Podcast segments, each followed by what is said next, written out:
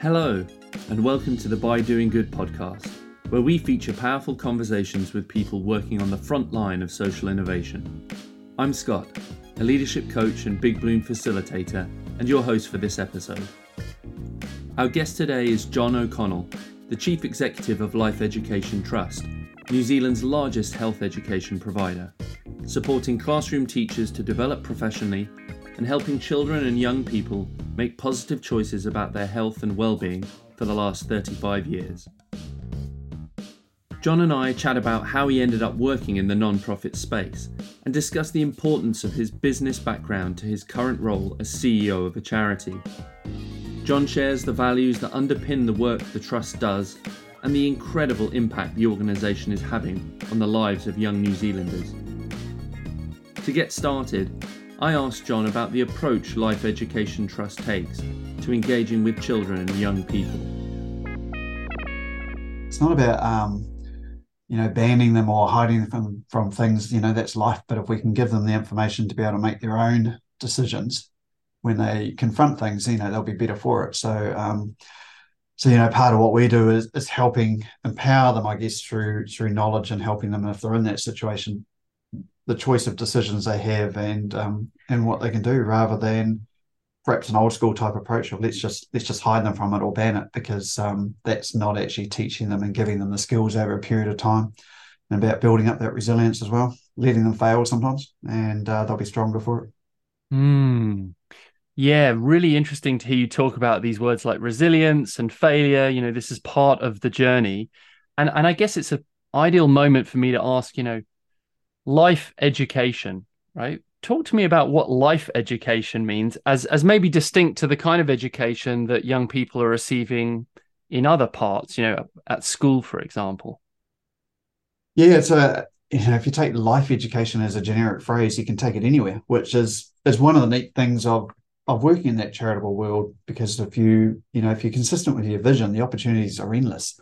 Um, so life education you know when the organization started out it was very much around drugs and substances. Um, so you know it had its early days began in australia actually. It was around street kids who um, you know had lost where they fitted into society. And so um, and it was about trying to rescue them from from living on the street and the consequences of ultimately ending up either as a drug user or something like that. So that's sort of where life education started out. But you know, as you get into it now, that you know, the impact of how a child ends up in that situation is probably far more the focus. So when we're talking life education, we're talking, in our case, this year, you know, we're talking everything from financial literacy because if you start getting into poor financial decisions, then and, and, you look at it through a family lens, that's the impact of stress in the household, which leads to often family violence and addiction and all sorts of things. So, so equipping people with those skills um, is part of helping them navigate it. So,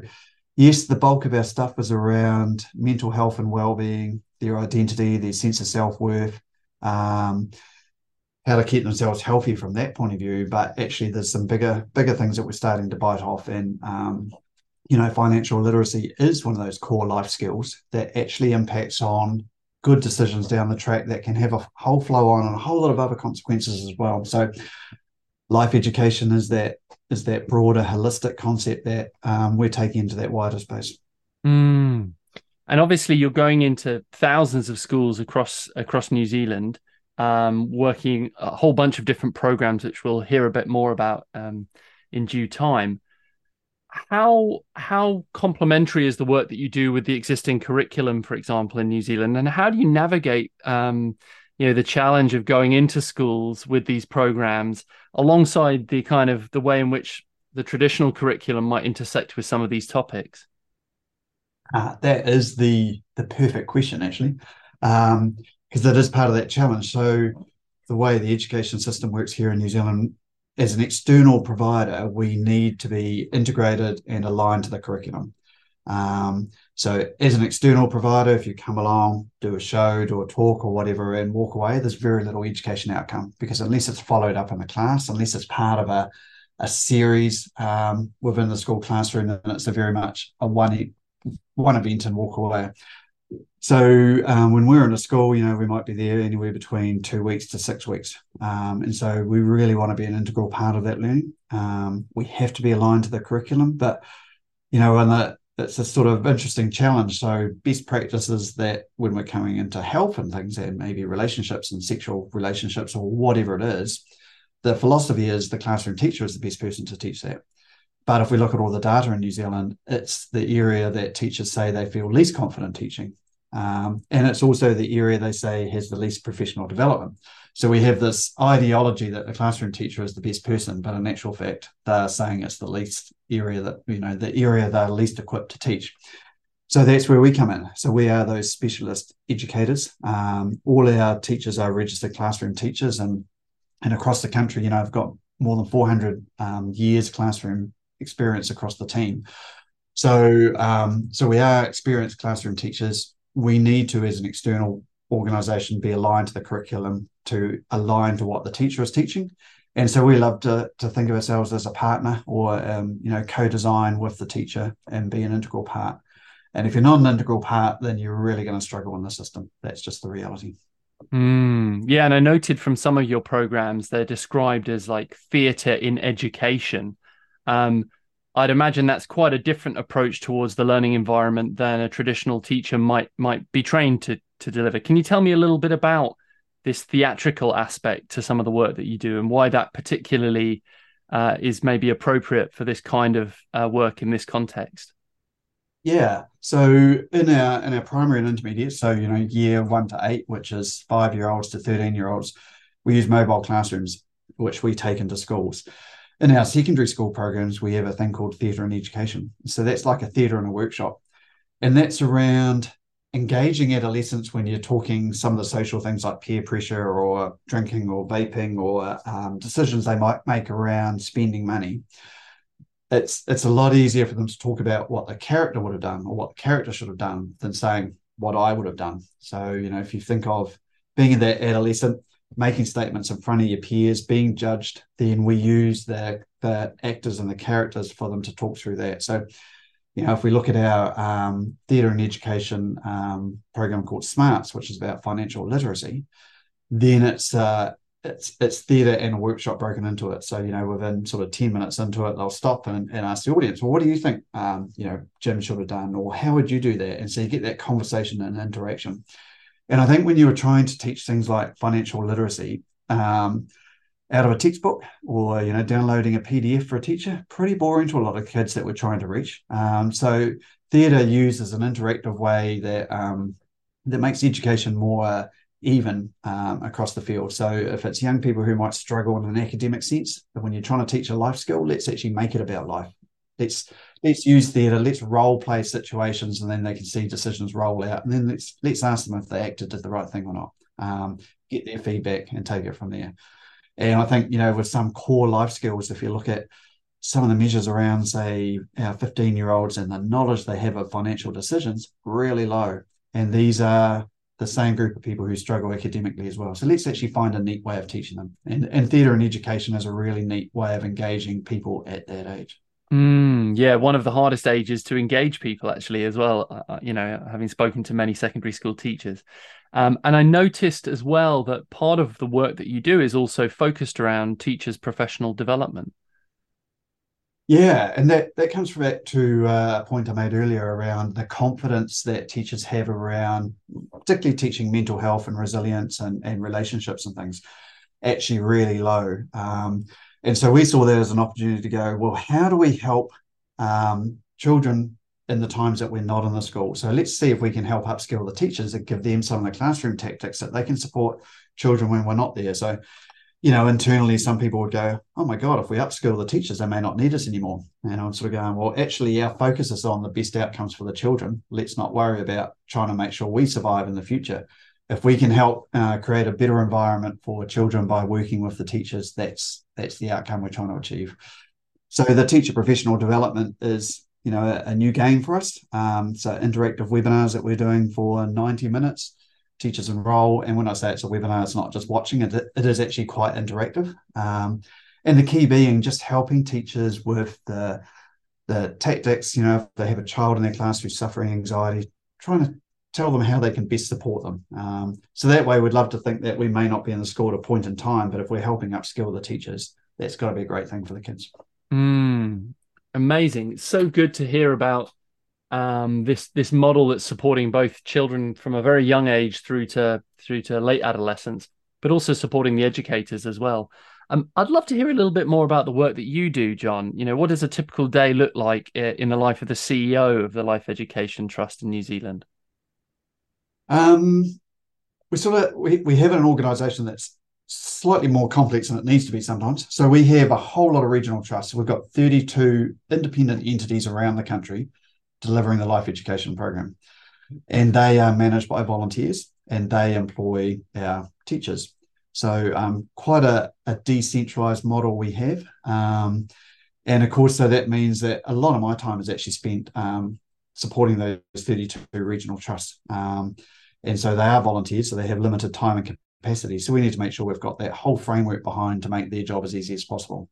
So, you know, if we think of a, a small provincial trust, they might have five or six trustees, they'll employ an educator, and they need to raise that educator's salary and the operating cost each year. So so these five or six people will be charged with raising hundred thousand dollars a year to um, to keep themselves going, and also be the employer and support that educator as well. So um, that that has its challenges. Um, and and the old 80-20 rule. So at any point in time, I've probably got 20% that are needing more support. Um, but it's very much a people-based organization and, and, people can take up a lot of time. Mm, yeah. Beautiful, complex, messy as they are, we love them. We we wouldn't want to do without them. Um, and and I, I sort of, you know, I was reading into some of the work, um, or I guess the genesis of, of the organization as well, uh, and reading up a little bit about Trevor Grice. You know, it seems that he had incredibly challenging circumstances in his own childhood, um, and yeah, I, I suspect that you know that had something to do with his lifelong focus on building self-esteem of, of young children. For you, John, um, your career path will have taken you through a few different stops how is it that you find yourself working here? You know, what resonates most about the work that Life Education Trust does with you?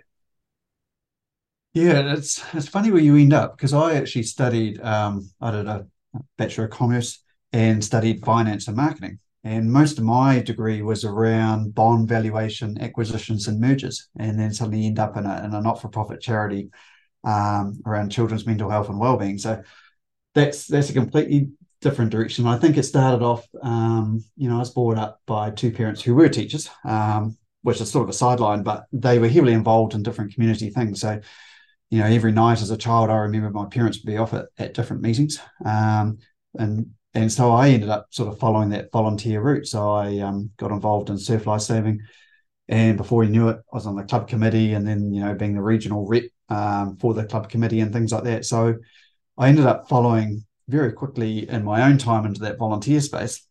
And then when I finished university, this perfect job came up in surf lifesaving. Um, and I ended up into different jobs. And so before I knew it, probably I was pigeon not pigeonholed, but I had established a career in the not-for-profit um, environment. And and when I came to this current role, I was still dealing with similar funders and fundamentally the organization depended on volunteers and so i've somehow ended up shaping myself into a career of volunteer based organizations um, but i think bringing that business approach um, you know and running the organization so we don't have government contracts or anything like that we have to raise every dollar through donations and sponsorship and and we have 75 employees across the country and um, and so ultimately you know i am running a business but the end purpose is for social good, um, which again is, as I said, different to what I studied, but actually really satisfying um, in terms of what it, what it offers. You can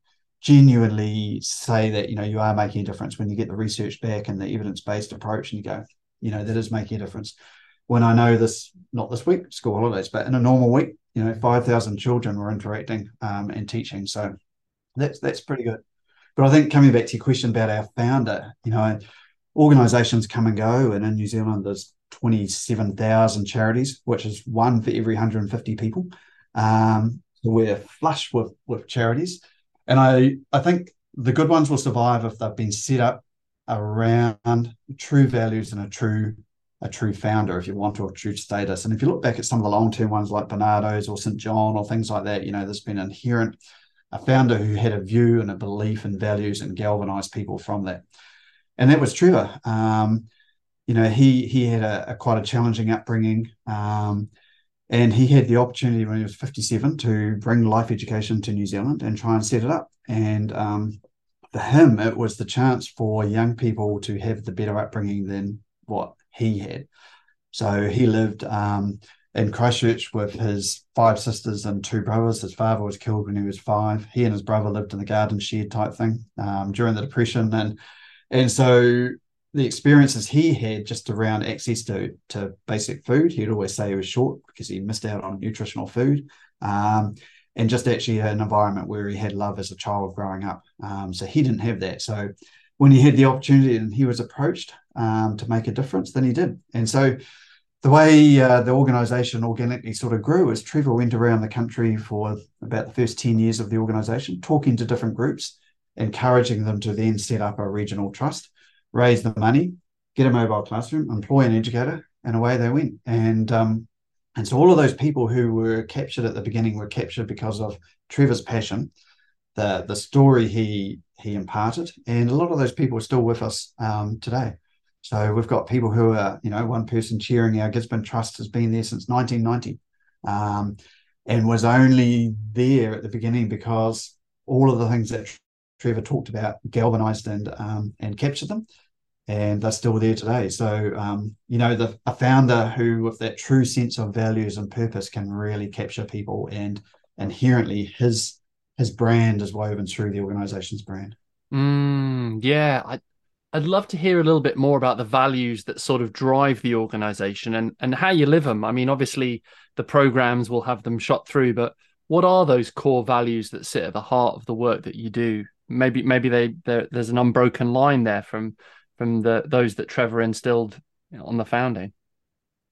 Um, it's all based around that that unique identity and sense of self-worth you know. So trevor would always talk every individual every every child is a unique individual child. And and so that comes through in our teaching and our lessons where actually it's about getting the child to understand that they are unique. They don't have to be the same as the person beside them and there would never will be another one of them again. And so if they can understand in their uniqueness the importance of their identity and create that self-worth then decisions that they will make will be much stronger than the child who's doubting their own value, doesn't know where they fit in, um, is far more likely to make negative decisions, particularly around substances or, or alcohol or whatever it may be. Um, so it's giving children that individual sense of self worth and the role that they play.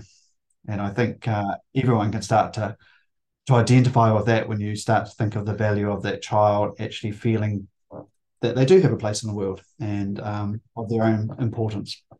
Yeah, and a sense of agency, I guess. I, I think increasingly um, young people feel disenfranchised, um, disconnected in a world, you know, ironically shot through with quote unquote technologies to help us connect. I think there's yeah a lot of disconnection um, from the traditional family unit, from local communities, uh, from nature, and from you know from each other and ourselves. So I think tapping into that internal wisdom that we all have, um, a sense mm. of who we are and what's right and wrong, and the values that are important to us, that seems to be core to what Life Education Trust does with its programs.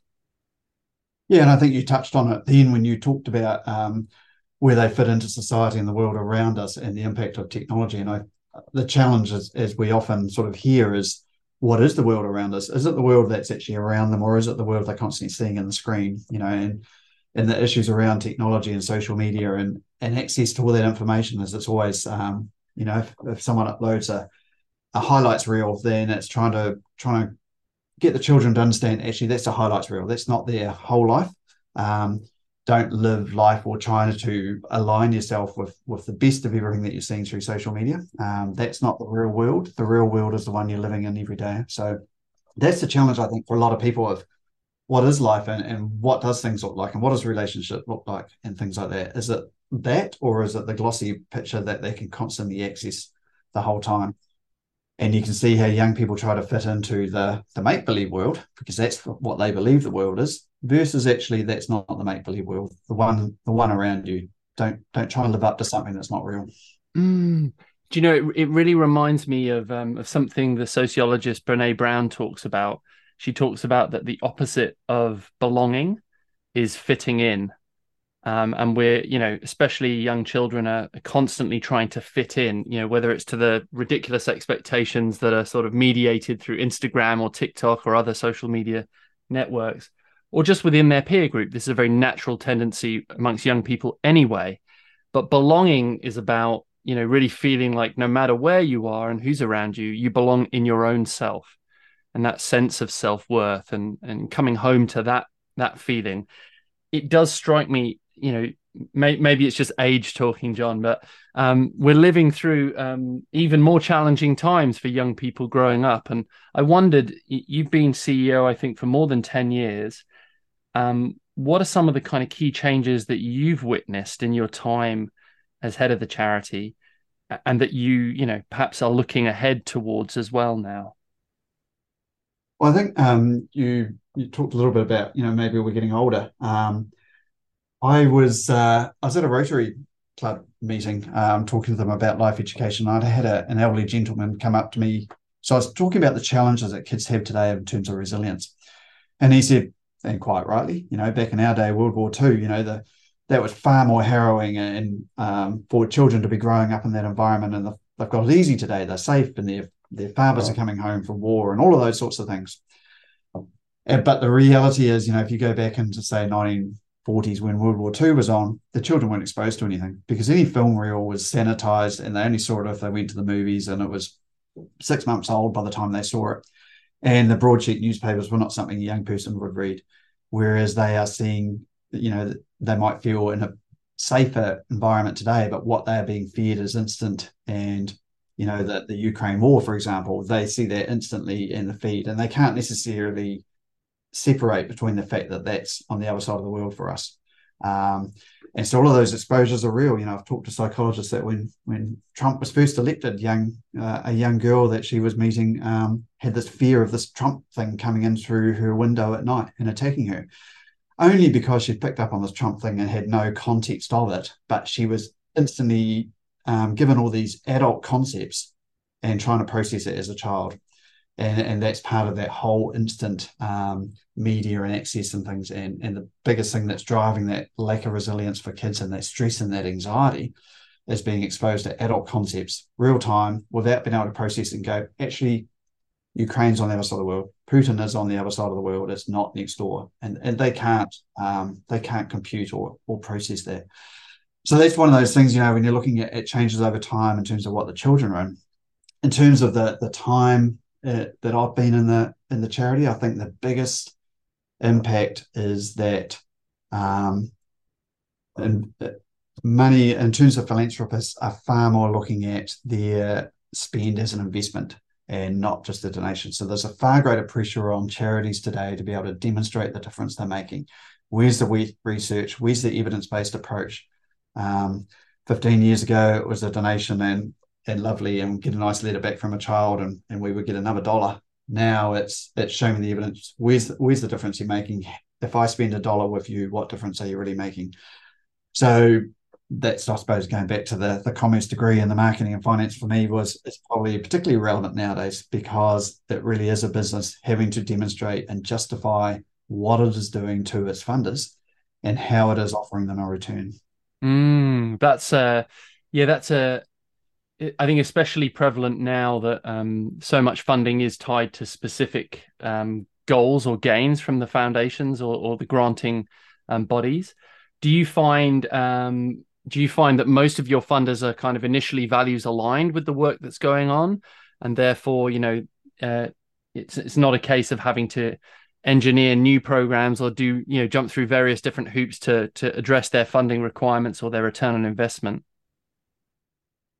Yeah, that's a that's a really good question. Um, to me, there's charities out there that are contract chasers, and then there's charities that stick to their values. And and so I've seen some charities that that are constantly chasing the latest um, contract that's come up from from government, and and they'll get that, and they'll build a business model around it of five or six staff, and then suddenly that contract in a couple of years is gone, and they've almost lost their purpose because they've been delivering the contract. Um, and you see those organizations go through ebbs and flows based on the contracts and the income.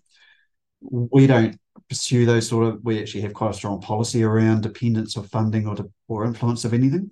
Um, and so I think that's why we've stuck to our knitting and, and those values haven't changed. Uh, we'll deliver what what's true to us. If we don't get a dollar for it, we're not going to go chasing it for the sake of a dollar.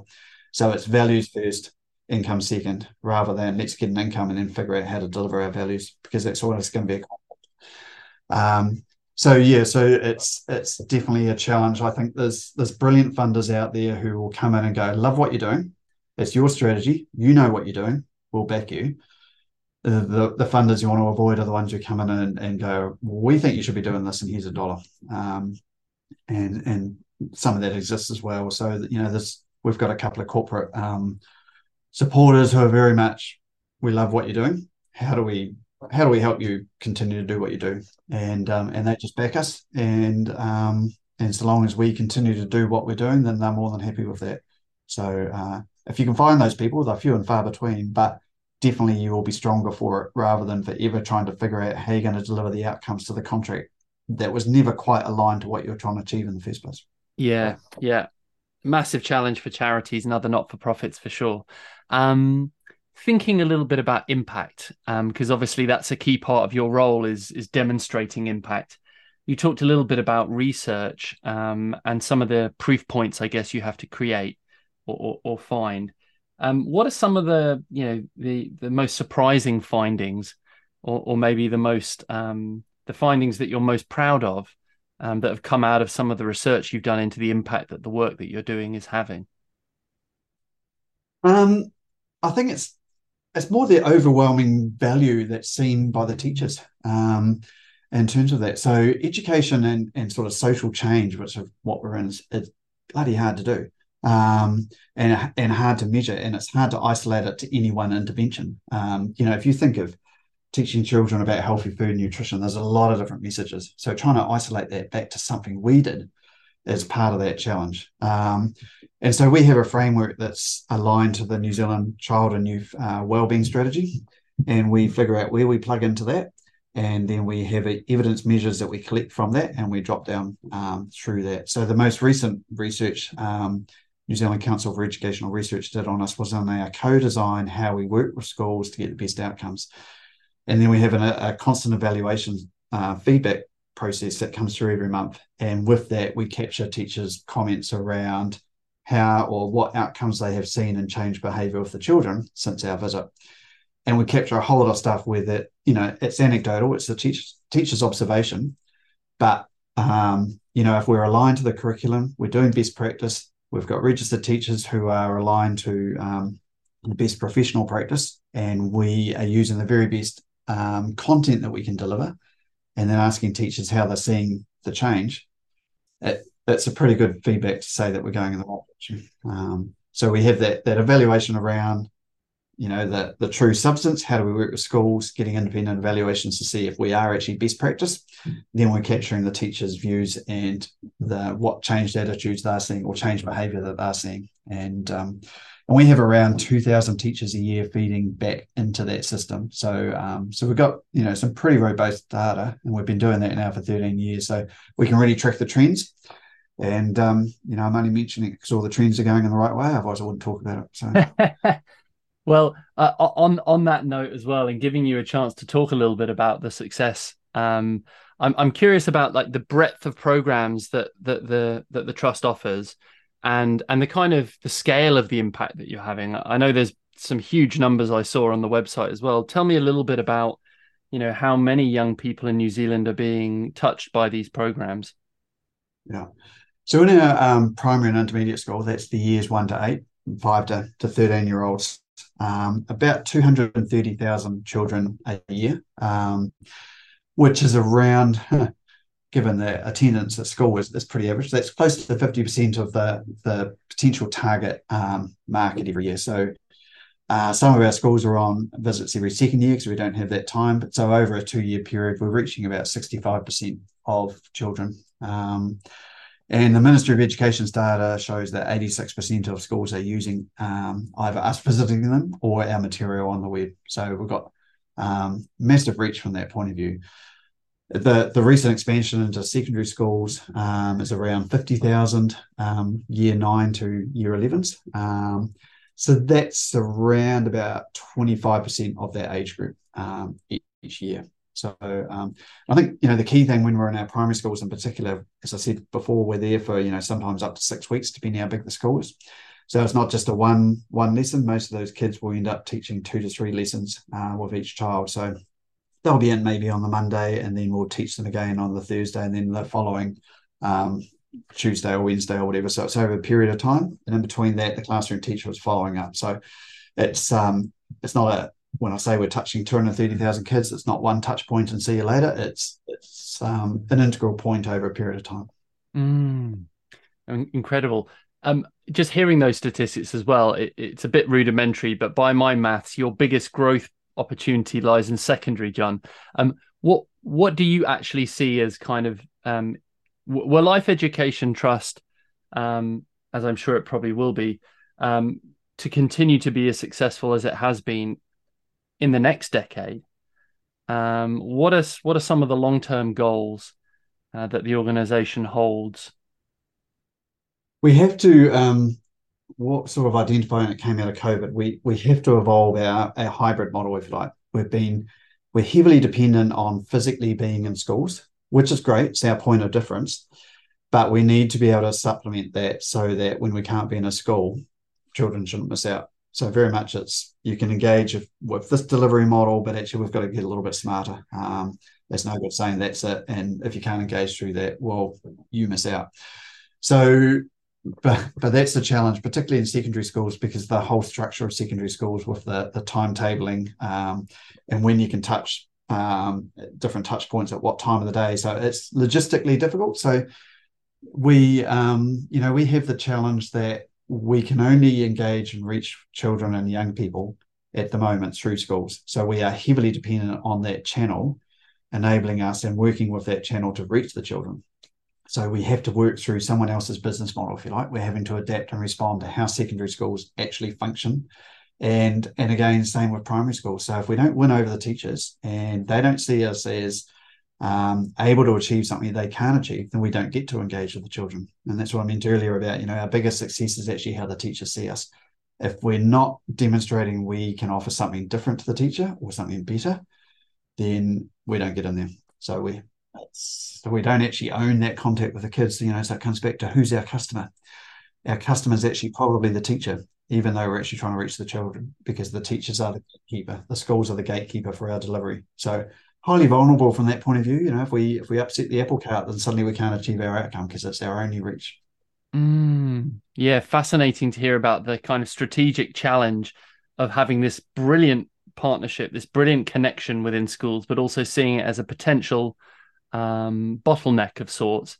And I guess you know the pandemic really kind of illustrated a lot of our dependencies in that regard as well. Yeah, yeah, so we we definitely value the the physical being in each school, but we can support and supplement that in the same way. You know, there's a real teacher recruitment issue in New Zealand at the moment, and that's that's compromising what we can do in the same way it's compromising schools. So we need to be smart and find a way around that. So if we can't recruit a teacher for a couple of months, if we're we're having a challenge and you know they've had to get their notice period and we're waiting for they can start, hmm. then we should be able to to fill that gap through a hybrid um, we could be, um, you know, going into that class through a, an online Zoom broadcasting from somewhere else in the country. And whereas at the moment we're pretty hamstrung, so it's like cancel those local schools because our educators in training. We've got we've got to get smarter um, rather than being that one trick pony. Mm, yeah, and you know, hearing about the the kind of the, the not just one touch point, but the two, three um, lessons over a longer period of time as well. I guess digital then also gives you the opportunity to kind of almost extend the event horizon of your time with the school beyond those in person to supplement and complement the in person stuff as well. Yeah, and it's not just you know it's not just creating that channel, but then it's using it in the best possible way. So, you know, we've got an economist on our board who um, just refers to us as a distribution channel. You know, just slightly taking the mic.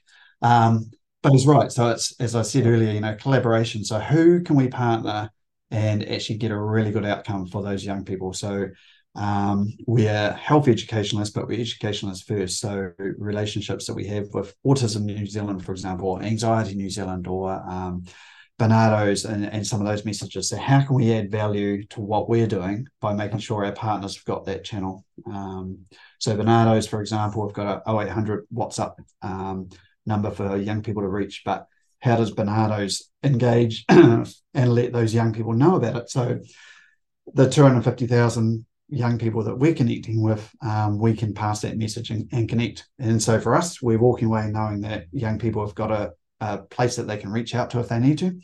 And for Barnardo's, we've been able to use our channel to to let those children know about that. So that's that's about collaboration, and I think collaboration is is something that we're starting to understand more and more. And I say we, I mean the, the broader charities.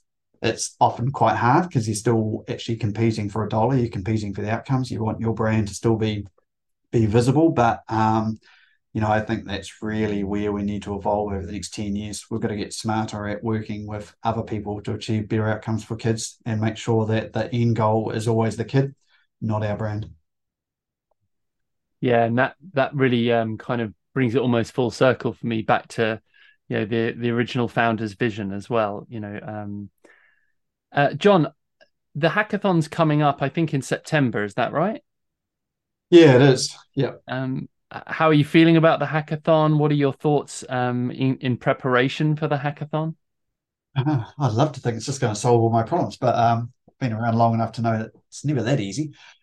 But what I'm really looking forward to is actually getting um, some outside thinking into our problem. Um, and actually, you know, you, you can spend forever talking to people and, and trying to tackle it. Um, but having fresh eyes look at, at something and and offer something you never even thought of um, is where I'm really interested. So I'm, I'm actually you know quite open to the idea of exposing our weaknesses and, and shortcomings and having someone else you know suggest different ways of doing it. So um, you know for us it, it's how we evolve our model into that hybrid type environment so that um, we've got to get beyond just just that physical thing um, and make sure we are sustainable but actually we can do more we've got the ip we've got the content we've got the knowledge but actually how do we get that out the door better um, and, and make it more accessible and achieve better outcomes?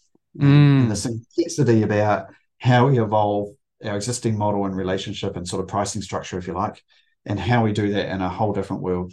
How do we change our people? How do we upskill them to be able to do stuff in a digital sense as well? So, um, you know, it, it, sounds easy, but you dig below the surface and go, oh, there's a lot of things to to take on board there it sounds like the hackathon participants are going to have a really really rich kind of space to explore and yeah look one of the things the hackathons always deliver is is kind of divergent views the kind of stuff that you're unlikely to think of yourself because you're not those people.